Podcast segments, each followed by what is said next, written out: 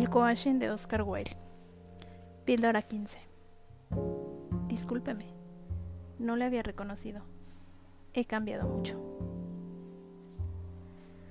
Un literato contemporáneo dijo que nadie es más distinto a otro que uno mismo en diferentes momentos de su evolución personal.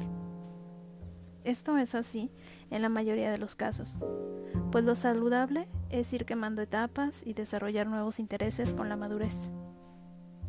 Sin embargo, no todo el mundo crece del mismo modo en la carrera de existir. Muchas personas se encuentran que, años después que hayan superado un periodo de su vida, los amigos que les acompañaban siguen allí y les reclaman que se mantengan fieles a lo que fueron.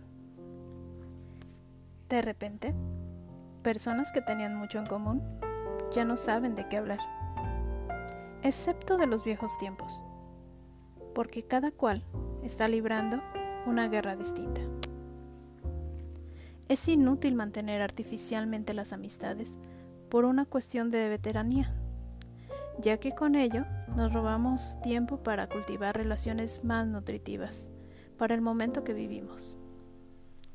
Tal vez aquellos que ahora se alejan vuelvan a nosotros cuando nuestros caminos de evolución se crucen de nuevo.